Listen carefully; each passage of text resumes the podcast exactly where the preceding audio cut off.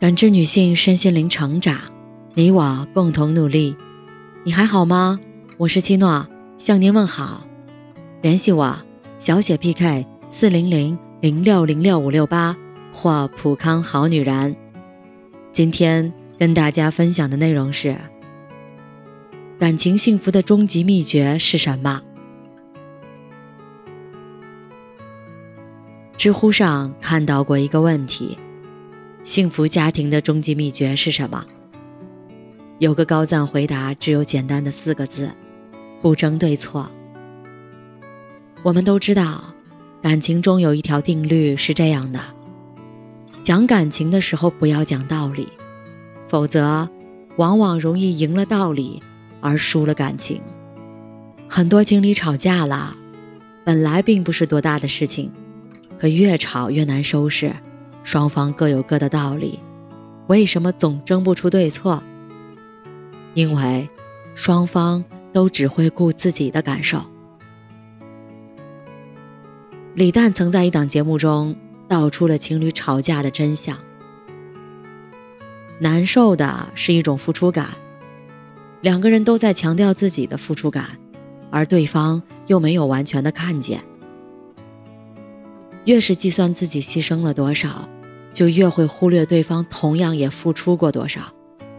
结果就是，彻底钻到了这段恋爱谈亏了的牛角尖里。在我的好友中，丽丽和阿牛是一对很神奇的情侣。两个人都是火象星座，脾气火爆又冲动，是一点小事就能被点燃的性格，所以两人在一起。没少吵过架，但无论怎么吵都没闹过分手。在一起七年，感情反而越吵越好。我们都很好奇，他们之间到底是怎样的一种魔力，经常吵还吵不散。有一次聊起来，阿牛说，他确实从小就脾气不好，而且好面子，而丽丽呢，性子很急，一着急。就容易控制不住嗓门儿，所以有时候小小的分歧就能把他俩点燃。但是两个人其实都很善良，也爱对方。虽然脾气来得快，去的也快，一次争执后，一个眼神或一个拥抱就能破冰。丽丽会追着阿牛说：“你错了，快道歉，我就原谅你。”阿牛会假装严肃地回答：“那是你先犯错的，你先道歉吧。”丽丽回应一个鬼脸，阿牛的严肃脸就绷不住了，扑哧笑出声来。丽丽也笑着把分歧抛到了脑后。看过一个故事，作者的大姨和姨父感情特别好，一直是邻里羡慕的模范夫妻。有一次。两个人因为一句话吵了起来，越吵越凶，姨父便起身从客厅走到卧室，一句话不说就闭眼躺下了。大姨追到卧室，冲他喊：“话没说完，你躺下干嘛？”姨父说：“就当我死了吧。”大姨又呛他：“死了还有气说话？”姨父眼也没睁，咽不下这口气呗。本来还在气头上的大姨，竟然忍不住得意地笑出了声，嘴里嘟囔着：“哼，放你马！”便去做饭了。姨父后来说：“对于女人啊，她哪里在意什么对错？她不过是想听你服软而已。”有人说，真正爱你的人愿意为你低头，反过来也是成立的。真正爱你的人。总是特别好哄。在杨绛的记录中，他和钱钟书只吵过一次，是两个人为一个法文的读音而争执。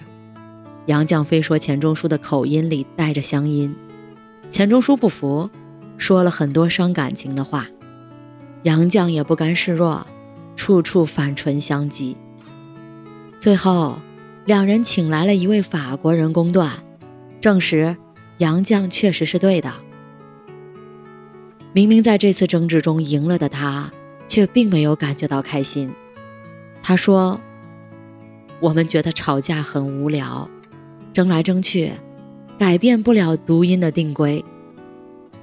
所以从那以后，两人定下了规矩：以后不妨各执一意，不必求同。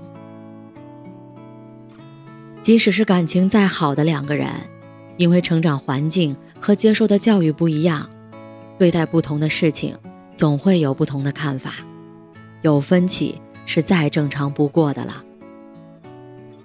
和一个人相处久了，你就会发现，争吵很容易，吵过后的反省却很难；自我表达很容易，换位思考却很难。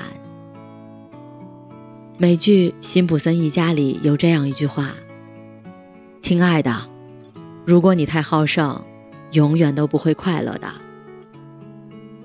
和爱的人在一起，应该多讲爱，而不是处处讲理。”把爱人当作辩论对手，非要争论个输赢对错，因为你会发现，争到最后都不会有赢家。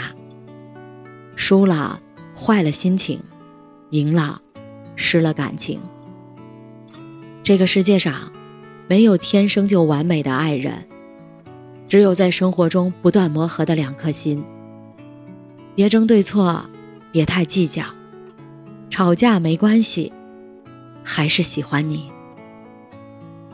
感谢您的收听和陪伴。如果喜欢，可以关注我、联系我、参与健康自测。我们下期再见。